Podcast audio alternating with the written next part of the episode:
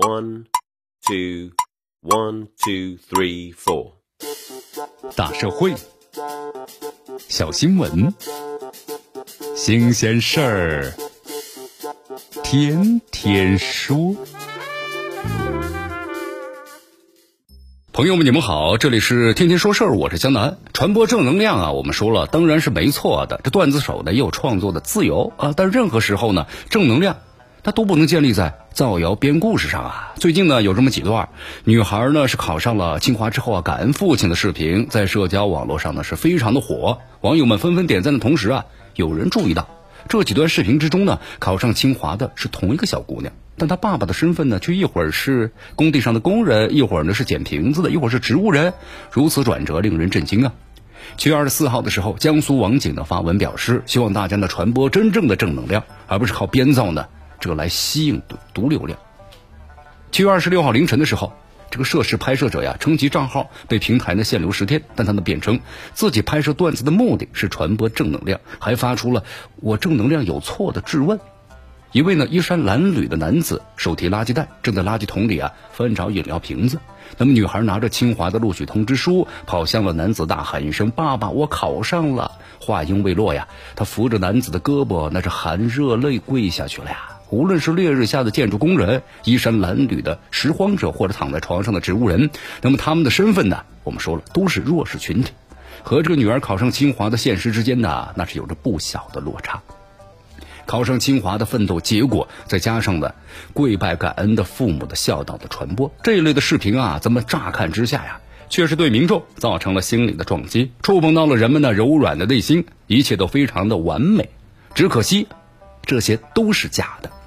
那么这一类的视频，把民众的同情心当做是赚取流量的垫脚石，把这粗制滥造的小剧场啊，当成了反映人间冷暖的真相。这嘴上喊着正义。其实心里呢，那都是生意，消费了民众的感情，混淆了舆论场真实和虚假的界限，最终呢，落得个被平台限流的下场，那是咎由自取呀。同时被这江苏网警指出啊，靠编造吸引毒流量，被网友们质问你究竟有几个好爸爸？之后的话呢，这视频拍摄者还辩称是为了传播正能量，想让小孩子知道父母呢不容易，感恩父母，反而质问网友：我正能量我有错吗？如此行径简直颠倒黑白呀！毫无是非的观念，我们说了，传播正能量没错。这段子手呢有创作的自由，但是任何时候正能量不能建立在造谣编故事上啊。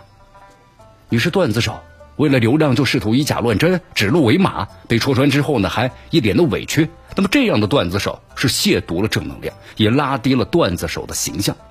很显然，为了流量，有些人呢现在是不择手段的。你究竟有几个好爸爸？既是网友们对无底线的骗流量的质问。也撕下了部分的人呢虚假的正能量的外衣。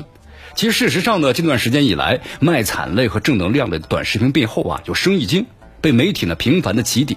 那么像正能量类的短视频来说，通常都是呢编造正能量的情节，怎么能够刺激公众的泪腺呢？再加上点赞、转发、值得收藏之类的引导的话语，很容易召唤出网民不转发不足以表示呢支持的心理。